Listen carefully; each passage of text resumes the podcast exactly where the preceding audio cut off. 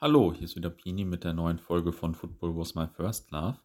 Gleich kommt ein Interview mit den Pappenheimern, die bei uns in der App einen Podcast über Fanzines machen. Vorher möchte ich noch auf einen anderen Podcast in der Football Was My First Love App hinweisen. Und zwar gibt es da ja unsere Reihe Football Was My First Love international und bislang haben wir da mit Kai Tippmann über Italien und mit Matt über England gesprochen. In der aktuellen Folge und auch in der nächsten sprechen wir nun mit Janni Grosecki über seine fünf Jahre in Argentinien. Wie auch äh, die vorherigen Aufnahmen sehr hörenswert, finde ich. Also hört mal rein. Jetzt aber erstmal viel Spaß mit den Jungs vom Pappenheimer Podcast. Hallo, hier ist wieder Pini mit der neuen Folge von Football Was My First Love.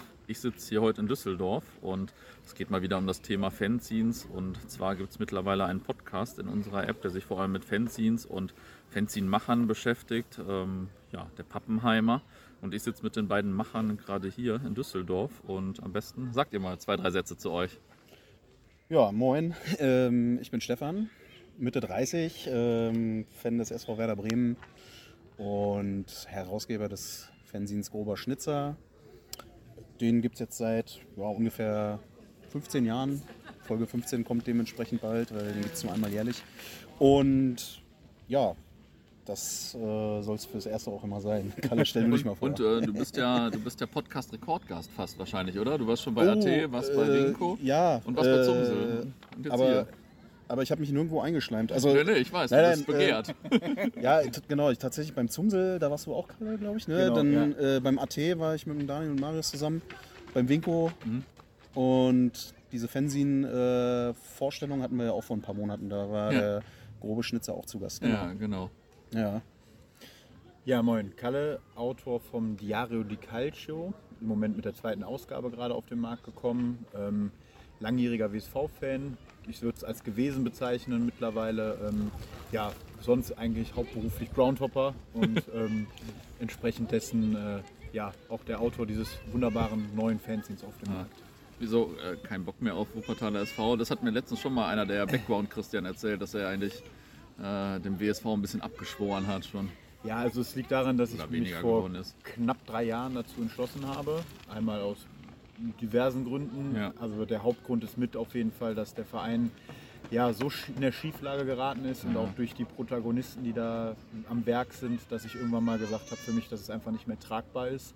Und dadurch, dass es jetzt eine Rückkehr durch den langjährigen, ja, ich sag mal fast Eigentümer dieses mhm. Vereins, mhm. Friedhelm Runge, äh, eine Wiederkehr gab, die für mich eine absolut rote Linie ist, ähm, mhm. ja, hat sich dann irgendwann mal das Tischtuch zerrissen für mich mit diesem ja. Verein.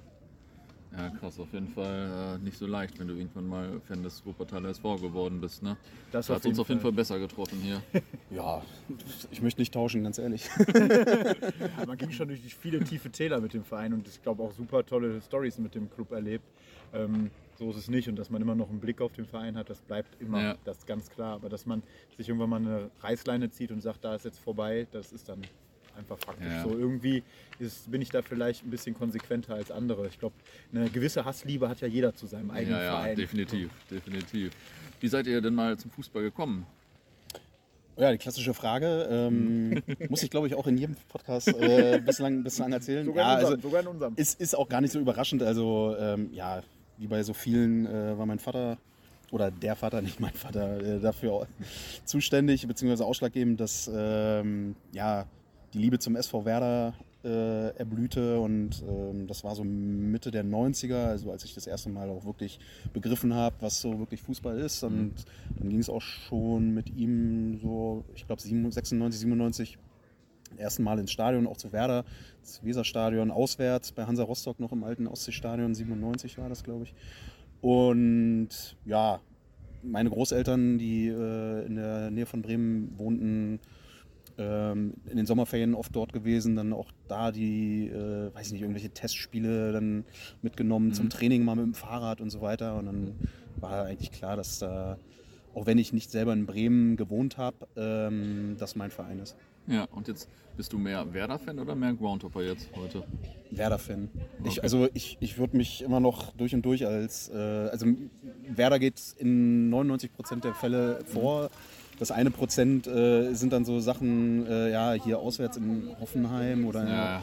Heimspiel gegen RB Leipzig. Das ist dann so, ja, kann man auch mal vielleicht nach Italien oder so. Ne? Das sehen vielleicht ja. auch ein paar Leute anders. Und klar, die machen dann auch die 34er und die sehen dann äh, ganz klar 100% Werder. So, ja. Aber ich sehe das ein bisschen lockerer und aber ich bin nicht der Berufsgroundhopper, sage ich mal, und auch kein, äh, ich sehe mich auch nicht als Tophopper, die dann äh, eine dreistellige Anzahl an Länderpunkten haben, sondern äh, bei mir ist der Verein auch schon sehr wichtig noch. Ja, ja, kann ich nachvollziehen. Also ja, ich sehe das ja auch mal mit den ganzen Touren, die die Leute machen, ist schon immer geil, aber ja, Dortmund Leverkusen nimmt man trotzdem mit oder was auch immer, auch wenn es das 20. Mal ist, weil ja. das ist natürlich schon der eigene Verein. Ähm, jetzt geht es ja heute um Fanzines. Wie seid ihr denn das erste Mal auf Fanzines aufmerksam geworden?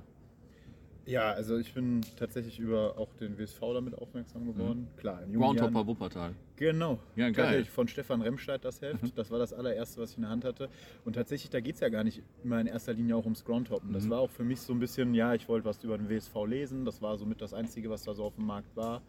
Und ähm, ich weiß gar nicht mehr, welche Version das war. Das ist ja mittlerweile auch schon echt lange erschienen. Also ja vielleicht ein Vorbild für den Stefan, der der jetzt mhm. ja schon 15 Jahre auf dem Buckel hat. Das sind jetzt wahrscheinlich schon die doppelte Anzahl an Heften. Aber ähm, ja, das ist dann irgendwann mit der Zeit gekommen, als ich dann selber anfing, aktiv zu fahren. Und dann ging es eigentlich relativ ratzfatz. Ne? Gerade die überregionalen Sachen. Tatsächlich war mein erstes überregionales Heft aus dem Osten, also die Blickfang Ost, mhm. die ja auch irgendwie legendär war.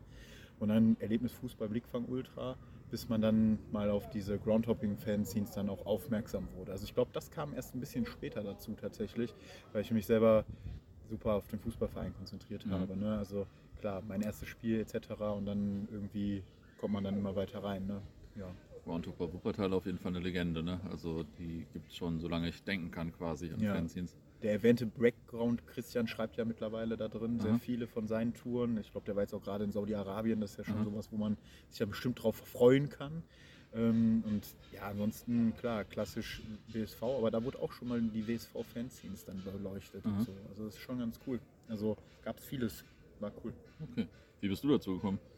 Ähm, mein erstes Fanzine habe ich, da kannte ich wirklich äh, Fanzines noch gar nicht und hat, konnte damit nicht viel anfangen war aber äh, auf Verwandtschaftsbesuch in Leipzig mhm. und äh, da beim Leipziger Derby, äh, VfB gegen Sachsen, mhm. im Bruno-Plache-Stadion. und da gab es natürlich auch damals schon äh, den einen oder anderen Groundhopper, der da rumschlich mit Kamera und so weiter. Ich habe damals auch schon Fotos gemacht mit meiner ersten Digitalkamera, so einer kleinen Ritschratsch-Kamera. Ne? Mhm. Und ähm, habe so ganz peu à peu auch schon angefangen, äh, Berichte auf meiner Website, mhm. die ich glaube ich auch so 2003, 2004 äh, dann hatte, da hochgeladen habe. Und da sprach mich dann ein Typ an, weil der hatte gesehen, ich habe ein Foto gemacht von der Choreografie, die ja auf der Gegengrade im Bruno-Plache-Stadion war. Und gefragt, ob ich denn auch ein Fanzine von ihm abkaufen möchte. Mhm. Und das war ein Groundhopper aus Neumünster, der da seine Szene-News mhm. ähm, verkauft hat. Ich habe gesagt, klar, gib her, was ist denn das? Und so, und durchgeblättert. Oh, lila Umschlag, schwarz-weiß kopiert, äh, frisch aus dem Copyshop. 2 Euro oder so mhm. und äh, dann direkt mal äh, für ein paar weitere Hefte. Also das ging dann relativ schnell. So, ich glaube, der Grenzgänger oder so, der mhm. kam dann so als nächstes. Erlebnis Fußball natürlich. Ähm, Blickfang Ostern auch, genau. Klassiker. Und äh, relativ schnell dann auch die Beziehungskiste. Also das war dann das erste richtig reine Groundhopping-Heft, was ja. ich dann verschlungen habe. Ähm, und das äh, von dem neuen Münster-Typen, das hieß, hieß Szene News? Das hieß äh, Szene News, meine ich. Ja, okay. das, das, ich weiß auch, ich glaube, das gibt es nicht mehr, aber es war damals äh, ja, eine Mischung aus VfR und Hopping. Ja. Ja, Neumünster war damals mal äh, ziemlich groß quasi irgendwie, hat man dann davon immer gehört. Ja, ja, ja, hat man immer von gehört. Okay, ähm, jetzt äh, habt ihr euch vorgestellt, wie, äh, jetzt stellt mal eure Fanzines vor quasi. fang, fängst du an, du hast den längeren Modus.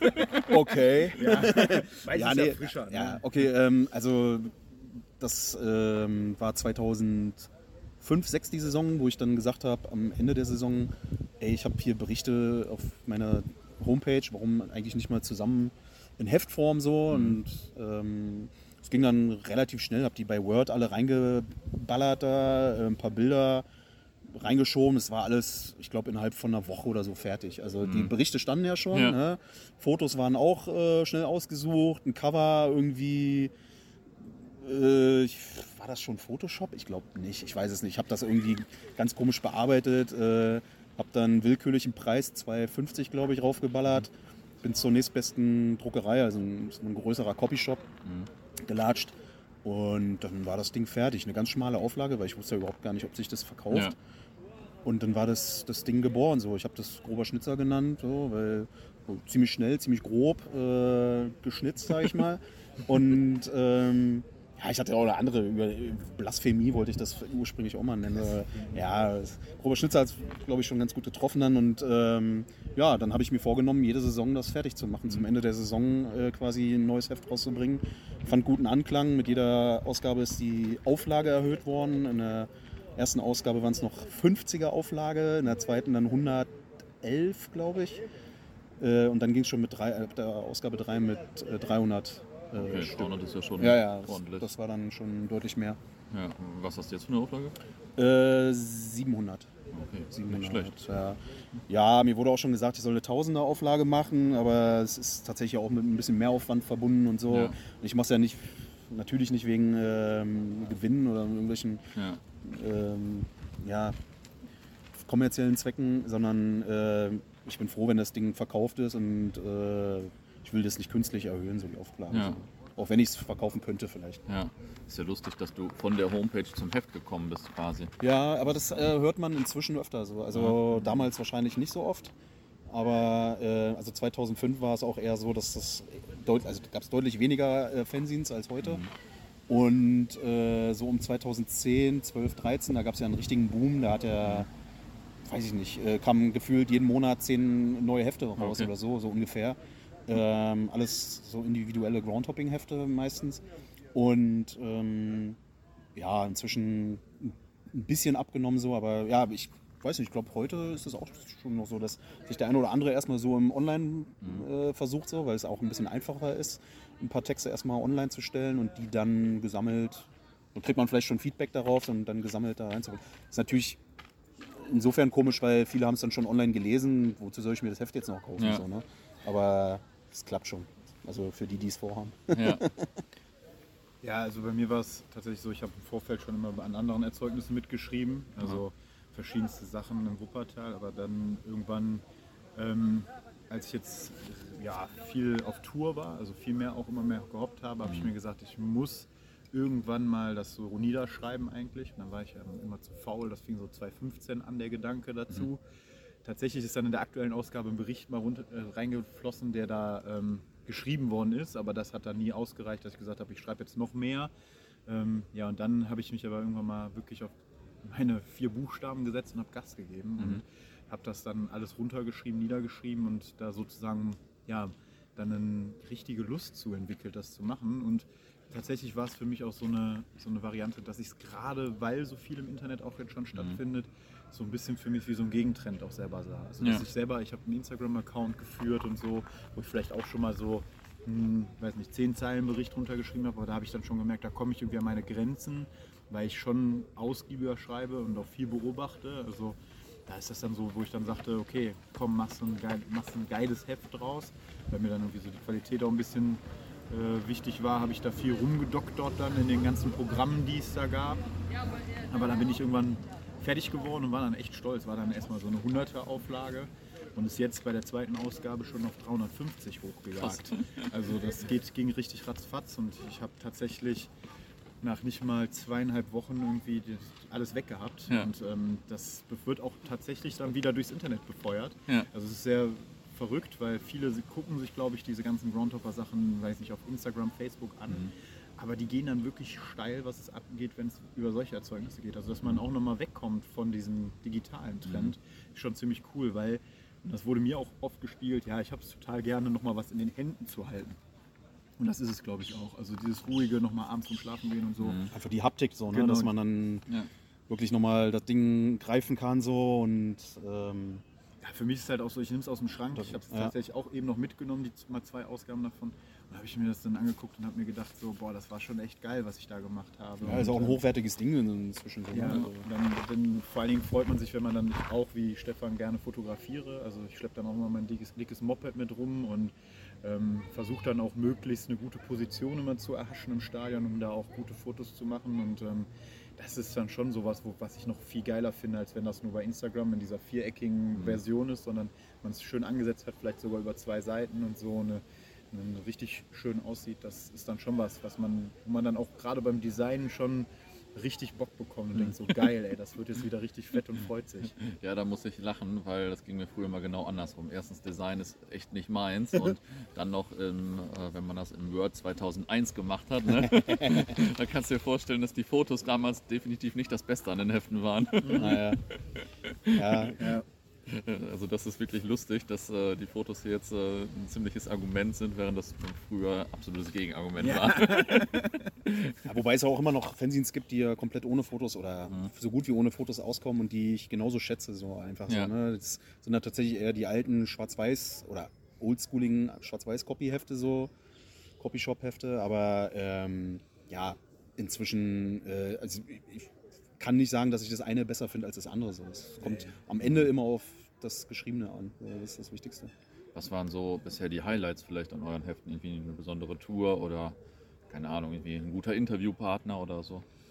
Also bei mir war es jetzt auf jeden Fall in der letzten Ausgabe das Interview oder beide Inter Interviews eigentlich. Also ich hatte zwei Interviews drin, einmal mit der Fanszene von Borussia Neuenkirchen. Mhm. Einfach daher, dass die in der Versenkung verschwunden sind, ja. aber da trotzdem immer noch so ein kleiner Stammkern existiert. Und das ist ja schon was, was dann auch für den ja, gemeinen Groundhopper noch so von der Bildfläche mal verschwindet. Abseits von dem Stadion dort, also das, was ja eine absolute Bombe ist. Ähm, ja, und dann natürlich, da saß ich auf Zypern dann bei Omonia Nicosia mit dem mhm. Vorstand, das war super. Aber auch so allgemein diese Tour, die ich da drum hatte, was ich auf Zypern erlebt habe, das waren schon für mich super Highlights. Dazu kommt noch, dass wir dann mal mit einem Ultra von Rabat in der ersten Ausgabe waren. Das war mhm. für mich auch so ein, so ein richtig krasses Ding, wo man dann von denen in die Kurve eingeladen worden ist. Und dann gab es auch noch eine Schlägerei in der Kurve und so. Und man selbst, da war Ramadan, da wurde das Spiel erst um 22 Uhr angepfiffen. Also okay. kam man erst um halb eins aus dem Stadion. Ähm, vorher hatten wir noch eine Notlandung in Malaga und so. Also das war schon alles ein riesengroßes Potpourri.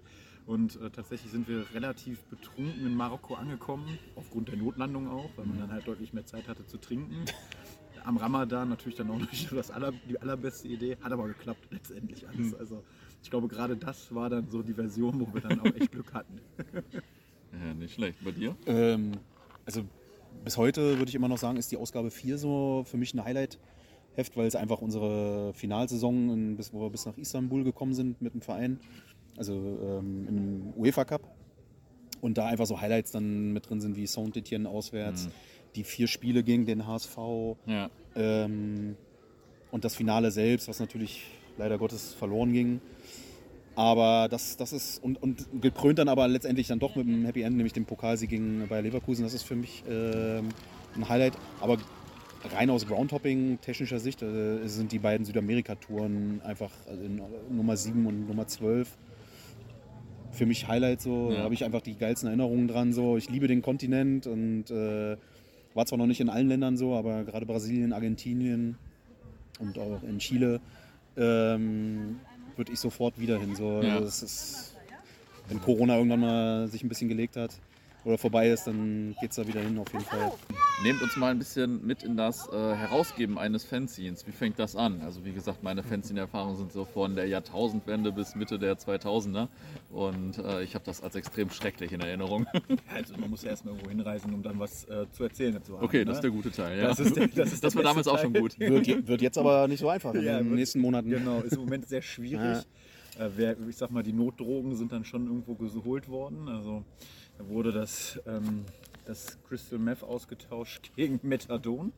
Ähm, nein, aber Spaß beiseite, wie fängt das an? Also ich glaube, bei mir ist es ganz klassisch, ich mache ein Word-Dokument auf und tippe erstmal mhm. die Sachen rein. Wobei ich mittlerweile oft auf Rückfahrten schon, also wenn ich kurz vor der Heimat bin, in mein Handy, in die Notizen was reintipper, so schon mal stichpunktartig. Oder wenn mir irgendwas aufgefallen ist, kommt sogar mal zwischendrin vor, Aha. dass ich das einfach schnell aufschreibe, sei es ein Spruchband oder sonstiges, um da ja, das dann nochmal dran zu erinnern, weil man kann, glaube ich, wenn man zu Hause ist, hat man schon so 50 Prozent der Sachen schon halbwegs vergessen ja. wieder, je nachdem, wie der Alkoholstand dann auch ist. Ähm, aber das ist natürlich, sind dann so Sachen, die dann, dann zu Papier gebracht werden. Ich lasse die Sachen dann meistens zwei Wochen liegen und gucke mir die dann nochmal an, dann wird daran rumgedoktert. Dann gehen die in die Korrektur. Das macht bei mir der Simon aus Straubing, bei uns Mr. Shelby genannt, mhm. ähm, der sich da immer hervortut. Und ja, dann letztendlich ist es so, dass wir ähm, das dann ansetzen. Vor der Ansetzung lese ich den Text aber noch mal ein drittes Mal durch. Mhm. Da fällt mir meistens noch mal was auf oder mir fällt wieder was ein, was ich noch machen wollte. Mhm. Und dann geht's los. Ne? Dann wird, werden die Logos da nochmal runtergesucht. Ich habe jetzt mittlerweile schon echt großen Pool an Fußballlogos. Ist aber ein ganz schöner Nebeneffekt, weil ich irgendwie so total fanat bin in Fußballlogos. Mhm. Also ich feiere das mega, so Vereinswappen. Und ähm, ja, dann gucken wir halt, wie das dann passt ins Heft rein. Ne? Mhm. Und ja, ich, tatsächlich habe ich nie so einen konkreten Plan im Vorfeld. Also das nicht. Null. Also es kann diese Interviewsache zum Beispiel auf Zypern, die kam so ja, drei Wochen vorher mal meine Idee, als ich wusste, ich fliege da schon runter, da war noch mhm. nichts Feste. Habe ich dann Kontakt mir gesucht und dann versucht man es einfach. Ne? Also ich glaube, kommt super viel Spontanes dabei, auch was die Fotoauswahl angeht. Mhm. Und, so. und ähm, also Word und dann arbeitest du später mit Photoshop oder InDesign oder wie macht man. Sowas heute? Also ich mache InDesign tatsächlich. Ich glaube, da ist Stefan ein bisschen klassischer unterwegs. Mhm. Ich ähm, haue alles noch in Word rein, ja. Aber also ein paar Bilder bearbeite ich tatsächlich auch bei Photoshop, habe ich mir über die Jahre dann halt so ein bisschen angeeignet. Merkt man, glaube ich, auch einen gewissen Prozess so. Also die mhm. Ausgaben in den, gut, am Anfang war es ja noch Schwarz-Weiß-Heft bis zur Ausgabe 5, ähm, wird dann irgendwann auch besser, ne, qualitativ. Nee, aber wie läuft so eine Ausgabe ab? Also, äh, wie gesagt, im Sommer verkaufe ich das, den, die Ausgabe. Äh, das ist jetzt seit 15 Jahren so Standard. Mhm. Und dann ist bei mir so der Spätsommer, Herbst immer so echt so zum Durchschnaufen, wenn dann auch die restlich, also wenn es dann ausverkauft ist und die letzten Hefte verkauft wurden. Nichtsdestotrotz sind ja ein paar Spiele gemacht und ein paar äh, inzwischen auch Interviews äh, immer mal wieder, mal wieder gemacht worden dann und die dann ins Heft kommen. Also das Schreiben pausiert eigentlich nie. Mhm.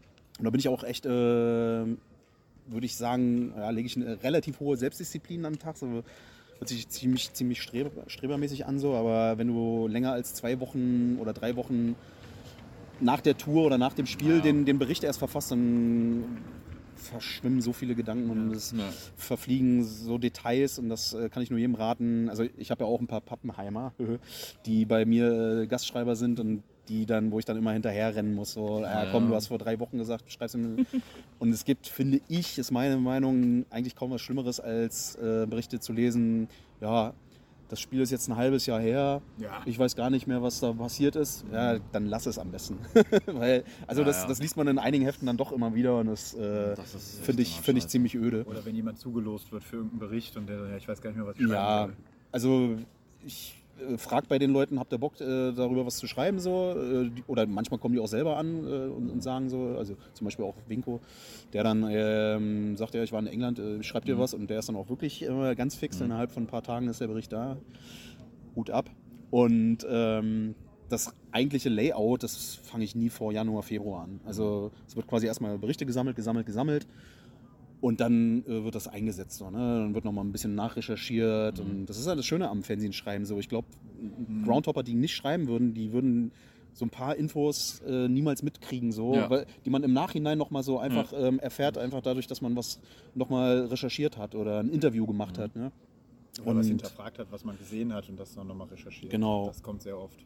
Und bei mir ist dann so, solange ich das Cover nicht fertig habe, und das ist immer so ziemlich am Ende so, mhm. ich versuche mir auch einigermaßen Mühe zu geben, auch wenn es immer ziemlich trashig aussieht. Ähm, solange das nicht äh, fertig ist, denke ich mir immer so, okay, ist ja noch so viel zu tun. So. Mhm. Aber wenn es dann fertig ist, so, okay, das Heft ist fast fertig. So. Also mit dem, mit dem steht, steht und fällt dann immer so die, die Zuversicht. Äh, aber letztendlich habe ich es immer geschafft, das irgendwie im August oder September rauszubringen. Mhm. Ja, ist geil. Und ist das immer noch so, dass ab und zu dann, wenn man fast fertig ist, der ganze Rechner abstürzt und so? Oh ja. ich, ja, also ich hatte das in den letzten Jahren tatsächlich einmal. Da war es eine äh, externe Festplatte. Äh, ich habe den Fehler gemacht, dass ich das nicht doppelt gespeichert habe. Habe ich mir inzwischen echt angewöhnt, das auf ja. äh, zwei Speicherorten immer gleichzeitig ähm, abzuspeichern. Und die ist mir mal irgendwie durchgebrannt, dachte ich. Äh, bis mir einer gesagt hat, nee, nur das Kabel ist kaputt. So, da war aber äh, eine Woche lang Trara und ich wollte schon so und so viel 100 Euro für die Reparatur der Festplatte bezahlen. Mhm. Ähm, bis ich mir einfach bei Amazon 5-Euro-Kabel gekauft habe und ähm, dann funktioniert. Also Gott sei Dank das ähm, ganze Geschreibe gerettet, äh, weil das wäre eine Katastrophe geworden. Also das kann ja. man nicht reproduzieren einfach. Ne? Also das alles, was du da in ein Dreivierteljahr oder so äh, eingehackt hast und schon layoutet hast teilweise, wenn das so eine Woche, zwei Wochen vor dem eigentlichen Redaktionsschluss, sage ich mal, äh, flöten geht, das ist der Horror. Mhm. Also das ist tatsächlich, ja. wie gesagt, einmal vorgekommen, aber da hatte ich Glück im Unglück. Ja. Das ist die absolute Katastrophe. Da erinnere ich mich auch noch mit Grauen dran. ähm, naja, wieso, ähm, also ihr habt das vorhin schon angeschnitten, in einer digitalen Welt, wie ist da so die Motivation, noch ein Printheft zu erstellen? Wegen des Haptischen und weil es geil aussieht und so weiter und oder weil man da länger schreibt, sage ich mal, oder, oder was, was ist so die Hauptmotivation? Also als Egoist würde ich sagen, also wenn ich das ganz egoistisch sehe, natürlich ist es für mich so, äh, dass ich irgendwann das Ding auch einfach mal aus dem Schrank holen kann und sagen ja. kann, krass, vor 10, 15, 20 Jahren war ich da. Wie so eine Masterarbeit oder so, so nur dass man das bei dem Heft vielleicht wirklich macht. Ja, genau, das ist dann eine richtige Masterarbeit. ähm, ich glaube, da würde ich sogar länger dran sitzen, teilweise, damit es richtig gut wird. Aber ähm, das sind so Sachen, wo man diese dann rausholt und das ist auf jeden Fall eine coole Sache. Das andere ist, ähm, dass man es auch ein bisschen für den Mob macht, natürlich. Mhm. So. Und ähm, ich glaube, dass daraus auch viele coole Gespräche entstanden sind. Also gerade was man dann über E-Mails zurückbekommt. Mhm. Und ähm, ja, wenn man dann auch noch von seiner Mutter tatsächlich letztendlich dann nochmal eine Rüge bekommt für manche Rechtschreibfehler, ist dann schon ganz witzig, fühlt man sich zeitversetzt, aber ähm, nee, ist auch cool, dass die Family dann ein bisschen mal weiß, was man da eigentlich für einen Unfug treibt und das dann irgendwie auch abfeiert. Ja. Also ähm, es gibt viele Sachen, die da, glaube ich, für sprechen. Und warum sollte man nicht auch noch alt, alte Medien, in Anführungsstrichen, es gibt ja auch noch Printzeitungen und sowas wie Magazine, ähm, warum sollte man die nicht einfach noch hochhalten und nutzen? Ja. Und ich glaube, dass viele noch auch Zeiten haben, trotz einer hektischen, stressigen Welt, wo sie genau in sowas dann auch versinken. Und wenn man dann noch gut schreiben kann, also ich habe da so einige Fanzines im Kopf, wo ich mir selber sage, da fange ich selber ein bisschen an zu träumen. Gerade jetzt während der Zeit der Pandemie ist es natürlich eine schöne Sache. Damit kann ich ein bisschen so entfliehen und mhm. kann nochmal überlegen, okay, wo möchte ich hin? Und zum Beispiel habe ich jetzt gerade erst einen Bericht über das Teheran-Derby gelesen. Mhm. Und wenn man da noch drumherum einen, einen super Reisebericht bekommt, ich glaube, da kann kein, kein äh, Guide im Internet oder sonst was mithalten, mhm. weil das sind Vor-Ort-Erlebnisse, die sind ja Gold wert. Und ich glaube, gerade aus Perspektive eines Fußballfans nochmal viel mehr an den Menschen dran, weil ich glaube, der Fußballfan auch Bock hat, ähm, näher an den Menschen ranzukommen als der normale Neckermann-Tourist. Mhm. So. Ja, ich weiß nicht. ist ja auch ein Fanzine-Wort, ne? Hier Neckermann-Tourist. Ne? ja, ja, ich habe den, hab den Anspielung, die Anspielung verstanden. die Neckermänner. Die Neckermänner. Der deutsche Heinz. Ja, ich weiß nicht, wie es euch geht, aber ich kann lange Texte am Bildschirm auch gar nicht so gut mhm. lesen. Also gerne lese ich die nicht und ähm, irgendwie ist es auch mal cool, den Laptop und das Handy irgendwie mal auszumachen oder zumindest wegzulegen und dann einfach sich auf die Couch zu legen und ein Fernsehen ja. aufzuklappen und zu lesen. Das ist irgendwie, ich finde das entspannender, entspannter als äh, die ganze Zeit am Bildschirm zu scrollen. Mhm.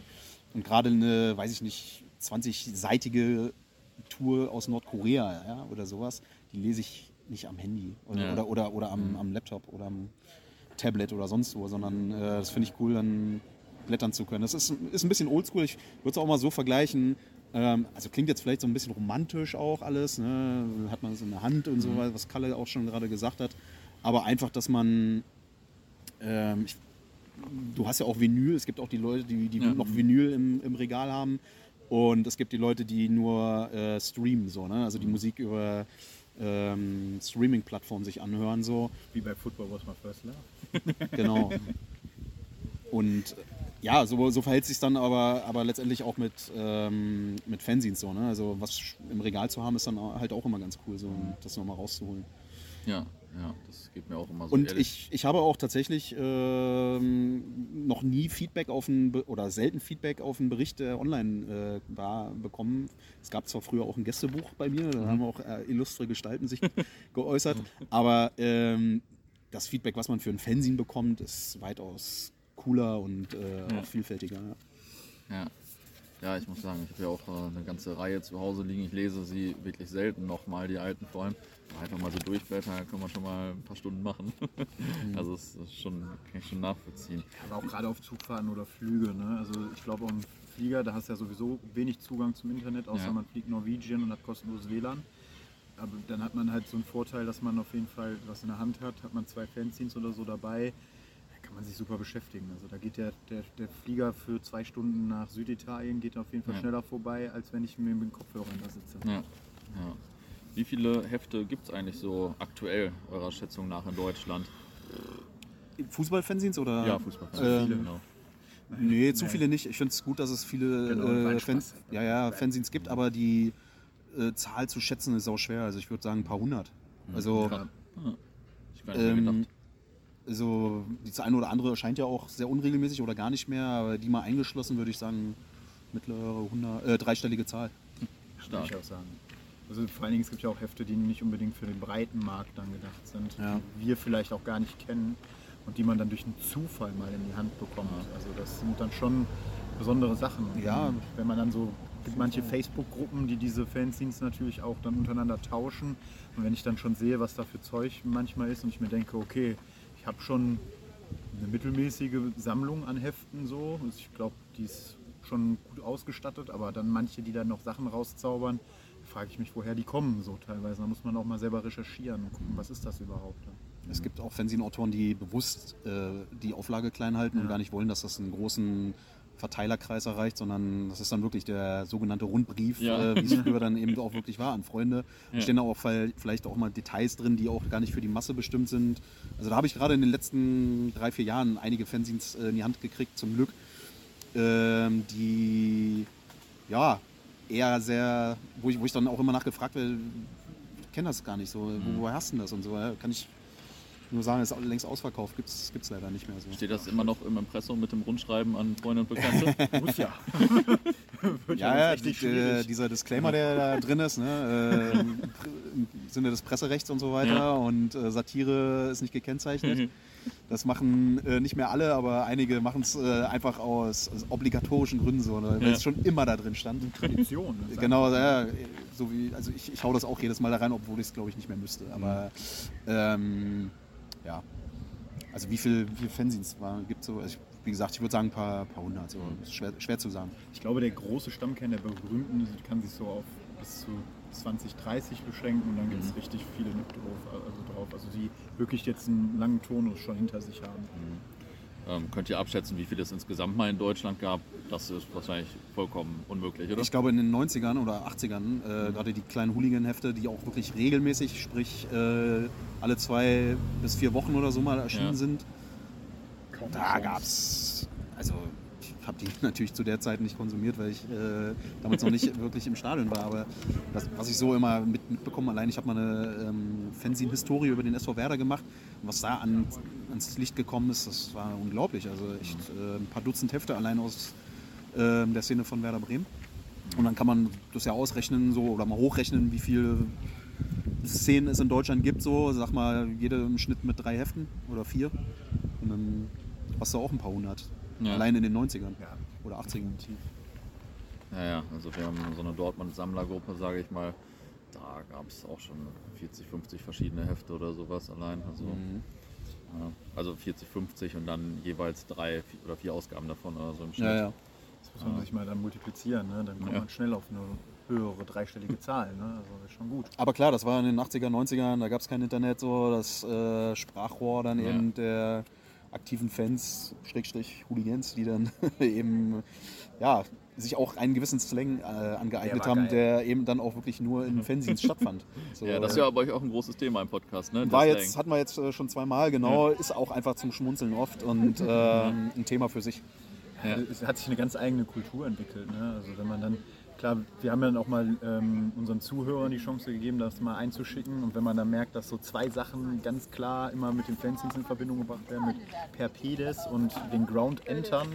ähm, also scheint der Groundhopper immer ein kleiner Pirat zu sein. Ähm, aber auf jeden Fall ist es schon cool. Ne? Also, dass es da so viel Einigkeit gibt und man da schon mehrfach sowas wohl verwendet hat. Ja. Gut. Ähm, in meiner beschränkten Wahrnehmung dominieren mittlerweile so Groundhopping-Hefte die Fanzine-Szene ähm, und nicht mehr so Vereinshefte wie vielleicht so, wie ich das früher mal wahrgenommen habe in den 90ern. Da gab es ja auch richtig große und dann gibt es vielleicht auch immer noch. Ähm, ist das so oder nehmt ihr das anders wahr? Nee, ist schon so. Ja, ja, ja. Also ich würde sagen, es gibt inzwischen äh, mehr individuelle äh, Roundhopping-Hefte von so Einzelpersonen, Schrägstrich, mhm. Kleingruppen bis drei, vier Leuten so. Ähm, also in den letzten zehn Jahren würde ich da auch sagen, eine mittlere zweistellige Anzahl an verschiedenen äh, Groundtopping-Heften. Ähm, nichtsdestotrotz muss man ja sagen, die Anzahl, die es zum Beispiel an, also du meinst jetzt vor allem Gruppenheften wahrscheinlich im, im Vergleich dazu? Ja, oder jetzt so früher, ich sag mal, äh, Fan geht vor ja. und Erwin und so. Ja, da gibt es auch noch ein paar. Tatsächlich ja. sind die aber längst nicht mehr in der Überzahl. Also äh, ich glaube in München zum Beispiel gibt es den tödlichen Pass, äh, Erwin, äh, genau, Fan, Fan geht vor, aber das, das war ja, also Fan geht vor auch überregional, ne? Das, das war Eintracht Frankfurt. Eintracht Frankfurt, schon, ja. sorry. Glaube ich. Ja. Ähm, ja, also. Kiezkicker. Der Kiezkicker ist ein ja. äh, St. Pauli-Fanzine. Ja, genau. Vom Ben. Der hat das auch, ich glaube, zu jedem Heimspiel und äh, in einer richtig dicken Auflage. Aber wenn man jetzt mal auf die, auf die Gruppenhefte, und das sind ja oft sogenannte Info-Scenes, die dann, oder Spieltagsflyer, wobei von Flyer eigentlich keine Rede mehr sein kann, weil das, das 30 bis 50 Seiten manchmal sind, ähm, die eigentlich Fanzines für sich sind. Ähm, dann kann man schon wieder fast sagen, ja, auch da gibt es noch einen großen Markt. Also ja. In Bremen jetzt leider nicht so, aber in anderen Szenen weiß ich, dass selbst in Zweit- und Dritt- und Viertligisten äh, bei, den, bei den Szenen da ähm, regelmäßig gute Spieltagshefte erscheinen. Ja. Also Im Zweifel ist es ja auch noch so, wenn man dann überlegt, jetzt mal konkret über Gruppenhefte spricht, gibt es ja auch immer noch so einen gewissen Grad an Zensur drin. Das muss man einfach mal so sagen, weil Gruppen sich natürlich auch nach außen in gewisser Weise darstellen ja, wollen klar. und auch teilweise in ihrer Fanszene müssen, weil ich glaube, so eine große Verantwortung auch teilweise tragen, dass es gar nicht anders möglich ist. Und deswegen, glaube ich, sind da auch schon so ein paar Hefte mittlerweile in der Versenkung verschwunden, einfach weil der Aufwand so groß ist. Auch wenn es da vielleicht vier, fünf Schreiberlinge gibt, dann ist das natürlich eine schwierige Sache. Ne? Also mhm. von daher hat das Groundhopping, weil man da ein bisschen ja, die Laissez-faire-Einstellung hat, wo man machen kann, was man will, ja. fast machen kann, was man ja, will, klar. ist es dann schon äh, einfacher, dass sowas auf den Markt kommt. Und ich glaube, dass die, die Zahlen, die verkauft werden, zeigen auch dafür. Ne? Ganz klarer Markt. Also, also Gruppenhefte äh, gibt es natürlich äh, von Eintracht Frankfurt, Stutt VfB Stuttgart, ja. früher das Jahr Basta. Ähm, diese großen A4-Schmöker, die auch wirklich Hochglanz sind und wo ja, sehr viel Wert auch auf, aufs Detail gelegt wird und so weiter. Ähm, aber wie Kalle schon sagt, ähm, auch ich feiere die jetzt nicht komplett. Wobei Stöffchen ist schon egal. Äh, nein, nein, nein, okay. Ähm, aber, aber da ist dann wirklich äh, manchmal ein bisschen zu viel ähm, weich, nicht weich gespült, sondern ja, halt der Gruppentenor, ne? 100, ja, 100 Mal abgenickt ja. und so. Und ich finde tatsächlich die ähm, Hefte, wo so drei, vier, fünf Autoren ähm, ihren Standpunkt vertreten, so die auch nicht immer unbedingt der Gruppenmeinung versprechen. Mhm. Ich nenne jetzt mal äh, exemplarisch das Credo aus Bielefeld, mhm. ähm, das äh, eben von drei zwei oder drei Protagonisten da geschrieben wird, ähm, die also über Arminia, aber auch ein bisschen Groundhopping äh, berichten und da also auch ganz klar ihren Standpunkt vertreten. Ähnlich ist es auch beim Rom Schnitzer. Also.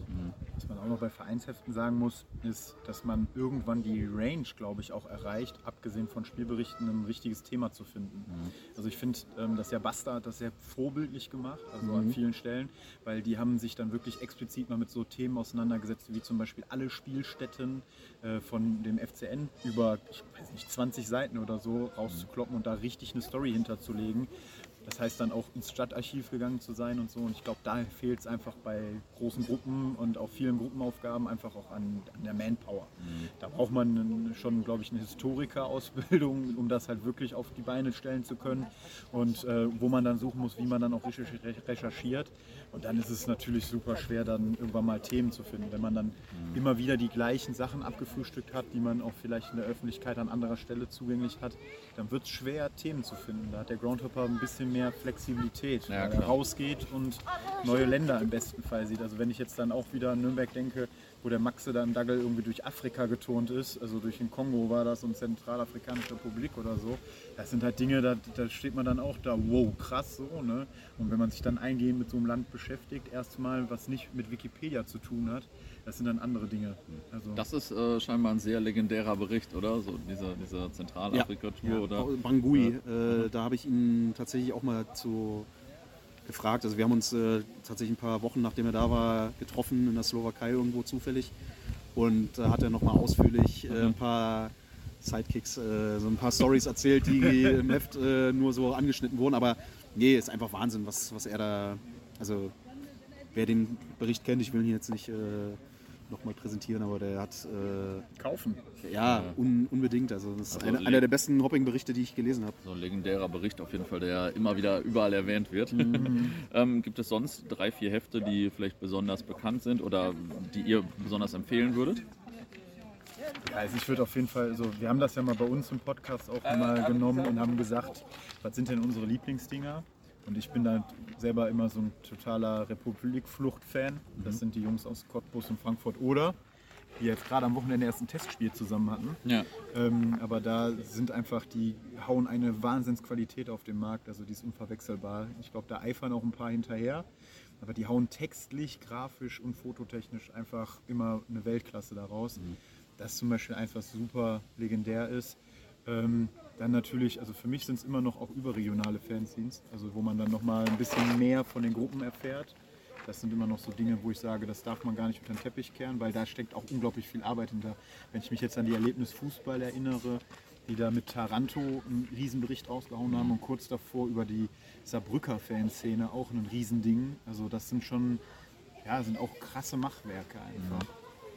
Ja, auf jeden Fall. Also du fragst nach den berühmtesten Fanzines, oder? Ja, und vielleicht deine Empfehlung. Ähm, also, also die, die, berühmtesten Fanzines ganz klar äh, Dröhnbüttel, der wird ja, ja glaube ich, Lauf an Lauf ab, Land ab, wie sagt man, gefeiert. Land auf, Land ab. Mhm. So rum. ähm, ja, dann äh, Republikflucht, wie er schon gesagt hat. Der Dagel ist, glaube ich, äh, ein ziemliches Thema. Früher war es Hop Hard immer noch so. Das mhm. war so ist ja jetzt auch seit sechs Jahren, glaube ich, nicht mehr erschienen. Also vermutlich eingestellt. Ähm, das war. Das JWD ist ein ja. ziemlich, ziemlich bekanntes äh, Heft aus der Fanszene von Union Berlin.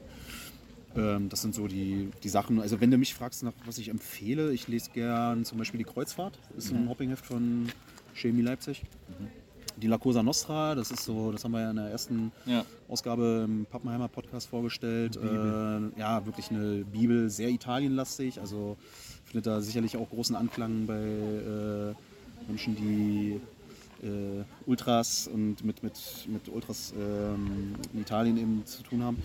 Das Polska Kibolska, das ähm, Heft von Mirko, mhm. das äh, dann natürlich äh, über Polen vor allem, wie der Name schon sagt, berichtet. Und Trespass habe ich mir eigentlich die letzten Jahre, also das kenne ich tatsächlich erst seit zwei Jahren, aber Feier ist seitdem. Also das sind echt ziemlich coole Berichte von mir. Also beim Trespass schließe ich mich an. Was mir jetzt noch gerade frisch auf den Tisch gekommen ist, gibt es auch erst seit drei Ausgaben und das ist aber rein Italienlastig und das liegt auch ein bisschen an meinem Fable für Italien. Ähm, ist, wir sind schon auf dem Brenner aus München. Das ist, das ist ja auch der geilste Titel, ey. Ja, es ist wirklich ein geiler Titel. Ich glaube, das ist vielen WM90-Fahrern ja. ist das noch gut im Gewissen und tatsächlich, geil, es fliegt hier so ein Vogelnest gerade runter. Jawohl. Herzlich willkommen in Düsseldorf. Hier leben, hier leben wir alles. Nein, auf jeden Fall. Ähm, ist ein äh, Titel vom, von Uwe Jürgens, glaube ich, ne? Ja, genau. ja, und, der Nationalmannschaft. Achso, ah ja, der, der ja, WM-Song wir 1990. Sind schon auf dem ja. Wir brennen danach. also das war schon äh, richtig gut. Aber das Heft tatsächlich hammergeil geschrieben und ähm, da kriegt man viel Einblicke auch in die Freundschaft nach Italien, die die Schickeria äh, mhm. Und ähm, da muss ich echt sagen, das La Cosa Nostra hat halt auch super viel Hintergrundwissen, was das hat, aber die haben tatsächlich da nochmal eine Schippe drauflegen können. Das hätte ich mhm. nicht gedacht. Also das ist schon krass. Die haben zwar oft Berichte ähm, aus gleichen Stadien, aber gerade das macht es ein bisschen aus, weil man dann die unterschiedlichen Sichtweisen auch mal auf die Kurve mhm. erkennt. Und ähm, das ist schon gut geworden. Das ist eine Top-Empfehlung. Also wer da dran kommt, das ist super schwer dran zu kommen. Mhm. Hat er auf jeden Fall was Geiles erstanden. Dann. Ich, ich glaube, wir beide haben halt auch, äh, wie so viele, ähm, so ein Italien-Fable so einfach, weil ja. es natürlich. Ähm, ja, wir drei sogar. Wir drei sogar. der Mutterland der Ultras. Äh, ja. Gerade, glaube ich, heute eine Folge mit dem Kai ähm, auch in der App erschienen. Sehr hörenswert. Und ähm, ja, also das ist, muss ich ja nicht erklären, warum das Land äh, so faszinierend ist und äh, es auch uns da immerhin versteckt. In dem Zuge kann ich auch nochmal den Hayopai erwähnen, weil da ja. ist der Freddy auch immer sehr fit, was Italien angeht. Mhm. Da habe ich heute tatsächlich noch Hefte von denen zugeschickt bekommen. Die ah, sind ja. heute im Briefkasten gelandet. Also mein, mein, mein, mein Tisch mit meinen Fanzines explodiert aktuell. Also. Okay. ähm, erzählt mal ein bisschen noch über euren Podcast. Was ist äh, die Idee hinter dem Podcast? Ja gut, ähm, ich war klar, dass ich das jetzt machen muss. es ist äh, so, also sagen wir mal, wie es dazu gekommen ist. Also die Idee natürlich ist erstmal Fanzines eine breitere Öffentlichkeit zu geben. zumindest über das Medium Podcast. Aber mhm. wir sind ein bisschen dazu gekommen. Ähm, ich bin irgendwann mal ich weiß gar nicht mehr, welchen Podcast ich da gehört habe, aber es ging da irgendwie für mich so ein bisschen, ah, okay, es sind Leute dahinter, die halt auch Fanzines schreiben teilweise und warum reden die nicht auch mal über ihre Hefte intensiver? Also wie es auch dazu gekommen ist und so, bla, bla, bla. Und dann bin ich auf Stefan, den ich halt schon länger kenne, zugegangen und habe gesagt, ist das was für dich? Und dann kam Stefan zu mir an, hör mal, ich habe mal in einer interneren Fanzine-Schreibergruppe, wo so ein paar Fanzine-Schreiber sich immer wieder austauschen, habe ich mal was reingeschrieben vor zwei Jahren, ob sowas vielleicht nicht Sinn ergibt. Und dann haben wir glaube, ein zweieinhalbstündiges Skype-Gespräch gehabt ähm, und haben uns dann dazu entschlossen, das mal zu machen. Und das war dann ja, geboren. Das Schwierige war dann erstmal den Namen zu finden. Und dann ist es eigentlich so kurz vor Ende dieses Skypes-Gesprächs bin ich über den Namen Pappenheimer gestoßen. Mhm. Und dann haben wir erstmal noch geguckt, ob das nicht irgendeine NS-Vergangenheit hat. Ja. Tatsächlich nicht. Das hat nämlich Herr Schiller sich ausgedacht. Also mhm. von daher sehr hochtrabend. Mhm. Und ähm, sind dann auch noch darauf gestoßen, dass es einen DJ gibt, der Pappenheimer heißt, der immer unsere Beiträge bei Instagram liked. Also, Grüße. richtig gut. Also, und ähm, es gibt einen Ort in der Nähe von Nürnberg, der Pappenheim heißt. Mhm. Also von daher ähm, waren wir dann äh, ja, damit da und ich glaube, wir haben gewisse Pappen da. Das haben wir auch in, unserem ersten, in der ersten Folge klar gemacht, ähm, dass wir nicht uns irgendwelche LSD-Pappen tun auf Briefmarken oder mhm. so, sondern äh, tatsächlich über das machen, was dann gedruckt wird. Teilweise ja auch aus Pappe, die Umschläge und so. Mhm. Und ich glaube, da treffen wir uns ganz gut mit. Ja. Okay, ähm, was, worum ging es in den bisherigen Folgen? Also ein richtiges Schema F haben wir so nicht. Wir haben, mhm. äh, wer die Folgen gehört hat, mhm. ja, mal zum Beispiel die Protagonisten selbst äh, zu Wort kommen lassen, äh, die uns dann äh, O-Töne geschickt haben und ihr Fernsehen vorgestellt haben, beispielsweise der Hyopai aus Wolfsburg und mhm. der Kompass aus Halle. Mhm. Wir haben aber ähm, selber auch schon über Fanzines lang und ausführlich äh, gesprochen, über die La Cosa Nostra aus Ulm. Ähm, ja, es gibt immer so ein gewisses Vorgeplänkel, das dann gar nicht so spezifisch mit Fanzines zu tun hat. Ähm, und, und auch so ein Ausklang und der Kern einer jeden Folge hat aber dann natürlich schon äh, mhm. immer mit Fanzines zu tun. Wie gesagt, mal spezifisch auf ein bestimmtes ähm, Heft oder eben auch mal ganz allgemein, wo es dann um Rankings auch mal geht oder eine allgemeine äh, mhm. Bewertung von Fanzines zu längen oder was nicht als noch, noch über Fanzines zu. Wie entsteht eigentlich so ein Vorwort ja. oder was, warum ist das so lästig?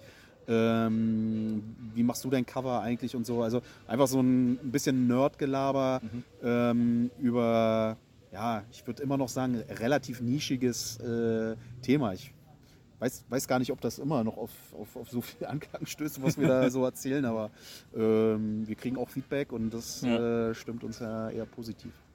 Ähm, und das ist wahrscheinlich in den nächsten Folgen, habt ihr schon irgendwie ein Thema oder so, irgendein besonderes oder äh, mal schauen. Also uns schwirren Ideen in den Köpfen rum, sage ich mal. Ne? Ja. Wir haben auch schon Kontakt zu einigen, die äh, sich als Interviewpartner bereitstellen. Will ich jetzt noch nicht zu viel verraten. Ja. Ähm, ja. Tatsächlich haben wir auch noch einen Mann im Hintergrund, den Reik aus Berlin, der mhm. da auch dann mal mitgearbeitet hat, gerade an der Dagel-Folge zum Beispiel oder in Tschechien. Stimmt, war. den Dagel haben wir auch einmal. Also wir haben zum Beispiel auch mal mit Tschechien das dann so gemacht, dass wir mal landspezifisch hinter beleuchtet haben, was passiert da eigentlich und ähm, ja, wie wird da auch drüber geschrieben in den Fanzines und was haben, wie sind wir eigentlich über das Fanzine-Ding da rangekommen.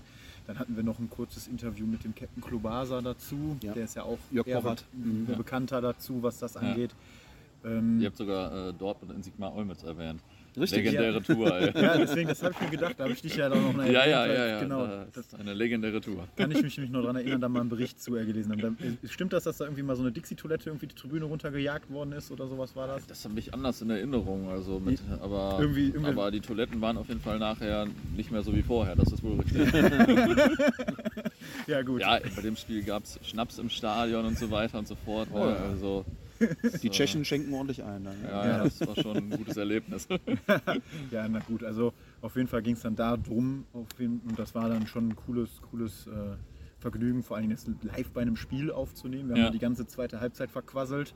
Das war cool und ähm, ja, da, ich glaube, jetzt arbeiten wir im Hintergrund, wir können da noch nicht so viel vorwegnehmen, weil ja, man muss natürlich auch mit den ähm, Fanzine-Schreibern erstmal den Kontakt aufbauen, da auch ein gewisses Vertrauen für dieses Medium gewinnen. Ja, und ähm, ja, jetzt haben wir auch tatsächlich gesagt, wir brauchen jetzt erstmal eine Sommerpause, weil wir eine unglaublich hohe Schlagzahl hatten. Also für einen richtigen Fanzine zu beleuchten und dann auch vielleicht mal nur ein Vorthema einzusprechen, das ähm, dauert schon. Also wenn man auch nur so fünf, sechs Minuten einen Monolog führt, um was äh, einzuleiten, um dann noch vorher ein paar neuere Themen oder auch, was wir immer machen, so einen Abriss zu machen, welche Fanzines sind gerade auf den Markt gekommen. Das dauert. Und wenn ich jetzt nur sehe, unsere letzte Folge, ich glaube, wir haben gesagt, wir wollen früh anfangen, damit wir auch früh ins Bett kommen. Wir haben aber einfach erstmal eine Dreiviertelstunde noch zusammen Themen gesucht, mhm. die wir noch äh, beleuchtet haben im Vorfeld.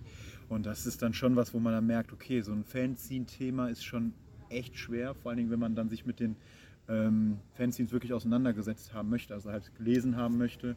Das bedarf auch einer Zeit und ähm, das ist ja auch irgendwie dem Respekt geschuldet, den ich dann habe vor demjenigen Schreiber, dass ich halt auch weiß, was da drin passiert. Und ich glaube, anders ist es gar nicht möglich, als dass wir dann jetzt die Schlagzahlen ein bisschen verringern, vielleicht dann alle zwei Wochen kommen, aber dann äh, das vielleicht noch geiler machen und noch informativer. Mhm ja, steckt halt auch immer viel Arbeit in so einem Podcast, auch wenn man nur die Fragen stellt und einen Redeanteil von 5% hat. ja, ist jetzt ja in den meisten Fällen schon voraus, dass man das Heft gelesen hat. So, ne? Ja, das klar. ist dann Auf eben nicht, äh, auch, auch wenn ich den Kollegen auch immer gerne zuhöre, äh, von der letzten Tour so ein bisschen erzählen, mhm. so, sondern halt, ja, wie ja, gesagt, klar. sich mit dem Heft intensiv beschäftigen und ähm, dann den Interviewpartner vor allem gewinnen. Also ist auch nicht so einfach immer, ne, dann auch zu gewinnen und ähm, dann die Fragen vorzubereiten. Habt ihr noch einen Traumgesprächspartner oder so? Schwierige Frage. Also, also, es gibt auf jeden Fall einige interessante, schillernde Persönlichkeiten, die man mhm. äh, mit Sicherheit mal vors Mikro kommen, mhm. bekommen könnte und würde. Also ich habe ja vorhin den Ben vom Kiezkicker mhm. erwähnt, den würde ich tatsächlich, den habe ich äh, 2014 mal auf einem Fanzine-Treffen vom Blickfang Ultra ähm, auch kennengelernt. Der ist ähm, wie gesagt, äh, Herausgeber des Kiezkicker.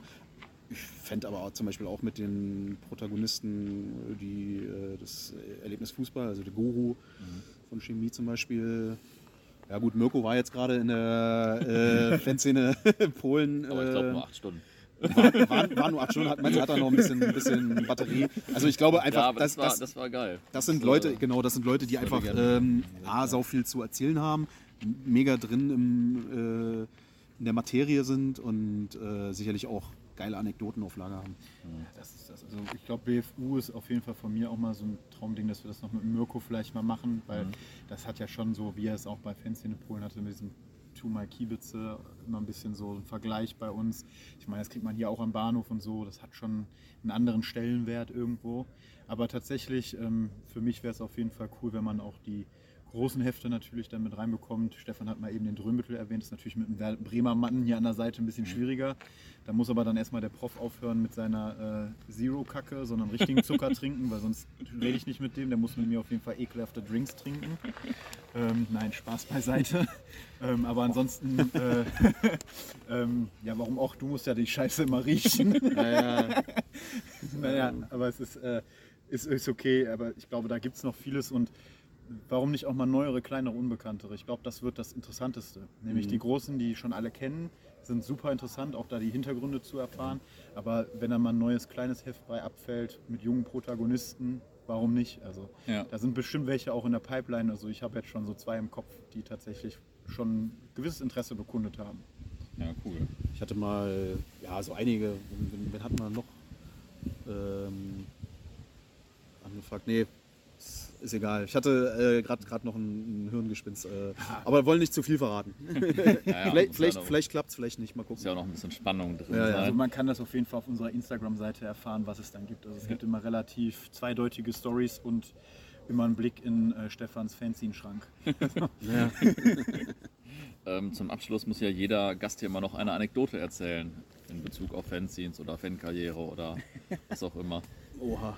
Also ich habe mir fünf Stück im Vorfeld aufgeschrieben, die ich Was? machen könnte. Ja. Vorbereitet, ey. Ja, ich bin echt gut vorbereitet, aber das ist halt. Ähm, ich kann die ja mal vorlesen, ich habe den Titel gegeben. Ja, okay. Ähm, und dann könnt ihr euch überlegen, ähm, was ihr am liebsten haben wollt. Ein Taxifahrer in Irland mit besonderem Musikgeschmack. Ähm, Isomatten in Split. Die Balkanroute ist eher eine krasse Geschichte. Äh, Koks-Taxifahrer in Sofia oder eine dicke Lippe in Sheffield. Na gut, die letzte äh, kenne ich sogar. Aber die äh, Balkanroute, beziehungsweise auch Koks, Koksfahrer, ne, in, insofern hört sich auch nicht schlecht an. Ja. Tatsächlich, Koksfahrer ist gar nicht so spannend. Der Taxifahrer in Irland ist eigentlich. Ja, dann, dann, dann hau raus. Taxifahrer. Ja. Okay, also es ist relativ äh, kurz. Das war letztes Jahr im Oktober. Ähm, da waren wir in Irland bei den Bohemians und mhm. ist ja ein ziemlich geiler Ground und ähm, auch eine coole, genau, eine coole Fanszene und so. Und tatsächlich, mein Reisekumpane hat sich da gerade eine neue Dame angelacht. Der hat die Nacht halt also durchgevögelt. Ähm, und der war entsprechend gerädert und dann wollte ich eigentlich mit dem durch die Pubs ziehen und dann hat er mich aber doch dann breitschlagen können, dass wir in Richtung Hotel aufbrechen. Das war nur einfach auf der anderen Seite der Stadt, weil wer mal schon mal in äh, Irland war, der weiß, äh, Dublin sind richtig teure ja, Hotels ja. und auch selbst Nordirland oder so ist alles sauteuer. Naja, wir sind dann in einen Taxifahrer geraten. Ähm, ja, muss jetzt auch erwähnen, weil das halt so lustig war. Es war ein farbiger Taxifahrer, der erstmal sehr skeptisch war, dass da so zwei weiße Jungs reinkamen und der hat dann auch gemerkt, dass wir Deutsch sprachen. Hat dann trotzdem uns angesprochen und dann habe ich relativ viel mit ihm gequasselt und er hat dann schnell gesagt, ja, pass auf hier, äh, in äh, Deutschland ist es so, äh, dass hier immer so die besoffenen Deutsche sind, mit offener Hose leben und so. Und ihr seid ja ganz anders, ihr seid ja noch nicht mal betrunken und so. Und dann habe ich ihm gesagt, dass es eigentlich traurig ist, weil ich betrunken sein wollte. ähm, das war dann ein bisschen blöd, aber da sind wir so von Höchstchen aufs Stöckchen gekommen. Und dann sagte er irgendwann so, ja, in Deutschland, da gibt es doch so einen DJ. Ich so, ja gut, da gibt es einige. Ne? Wen meinst du denn? Ja, so ein Hip-Hop-DJ, der ist übelst bekannt. Irgendwas mit T.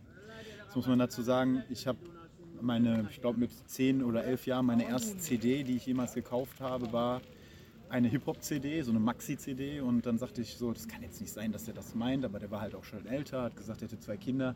Sag ich so, ja, ich kenne nur einen, DJ Tomic. Dann sagt er so, ja Mann, das ist der und so. Und ich so, was? Dann sitzt man dann in einem Taxi und erzählt dann einen von DJ Tomic. Und dann meint er so, wie hieß nochmal dieses eine bekannte Lied, wo die so, wuh, wuh, machen. Ich so, Return of the Hip Hop. Das war meine erste Maxi-CD. Und er dann voll ausgerastet und total durchgedreht. Wir haben dann das Lied angemacht und ist voll abgegangen.